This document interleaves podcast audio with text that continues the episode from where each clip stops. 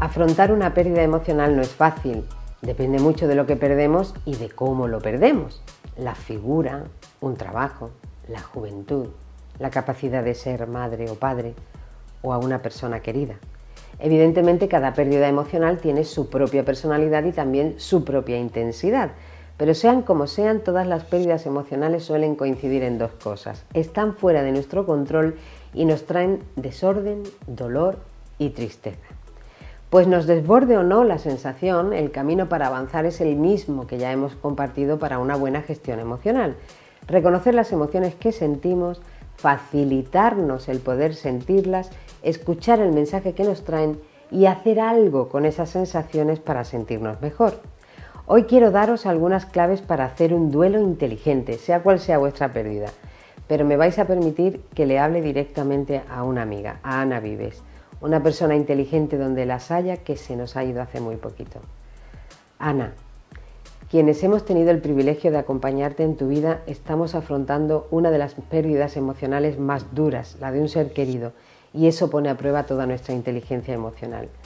No nos queda otra, tenemos que afrontar y pasar este duelo, aceptar y avanzar y vivir la tristeza profunda que nos viene a decir que te hemos perdido.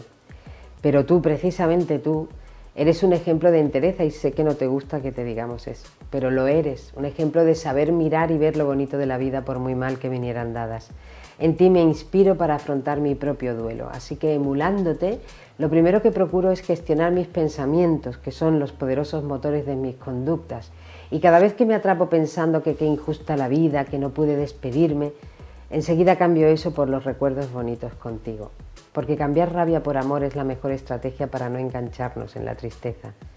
Y lloro, y te leo, y te veo, y vuelvo a llorarte, porque sentir la tristeza y expresarla es sanador, sin obsesionarse por estar bien, sin prisas por superar nada.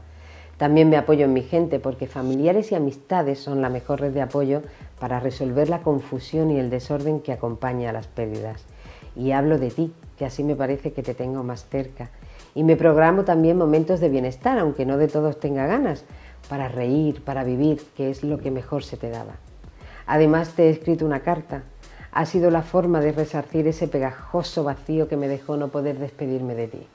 Son estrategias para afrontar la pérdida emocional de no tenerte a mano.